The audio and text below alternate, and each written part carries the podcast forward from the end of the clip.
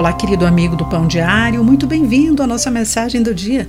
Hoje vou ler o texto de James Banks com o título Aquele que Vê. Não, ouvi a voz da minha esposa quando ela entrou na cozinha. Nesse momento, o nosso labrador retriever de 40 quilos, Max, saiu correndo dali o pernil de cordeiro que estava muito perto da borda do balcão tinha sumido. Max o tinha comido, deixando apenas uma panela vazia.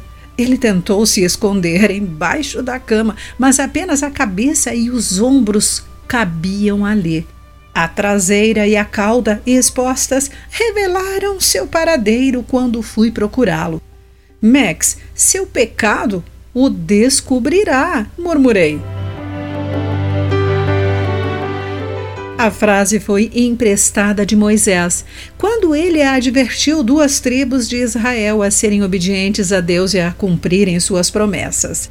Ele lhes disse: Se não fizerdes assim, eis que pecastes contra o Senhor, e sabei que o vosso pecado vos há de achar.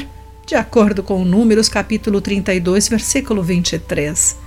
O pecado pode parecer bom por um momento, mas causa a máxima dor da separação de Deus. Moisés estava lembrando ao seu povo que Deus não perde nada.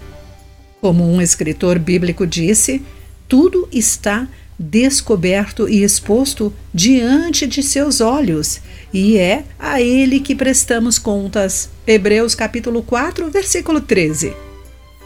Embora vendo tudo isso, o nosso santo Deus nos atrai com amor para confessarmos o nosso pecado e a nos arrependermos, afastar-se do pecado e andarmos corretamente com ele, de acordo com 1 João capítulo 1, versículo 9. Que o sigamos em amor hoje. Querido amigo, o fato de que Deus vê tudo, o que fazemos e ainda assim nos ama, o incentiva a deixar o pecado? De que maneiras práticas você pode responder ao seu amor hoje? Pense nisso. Aqui foi Clarice Fogaça com a mensagem do dia.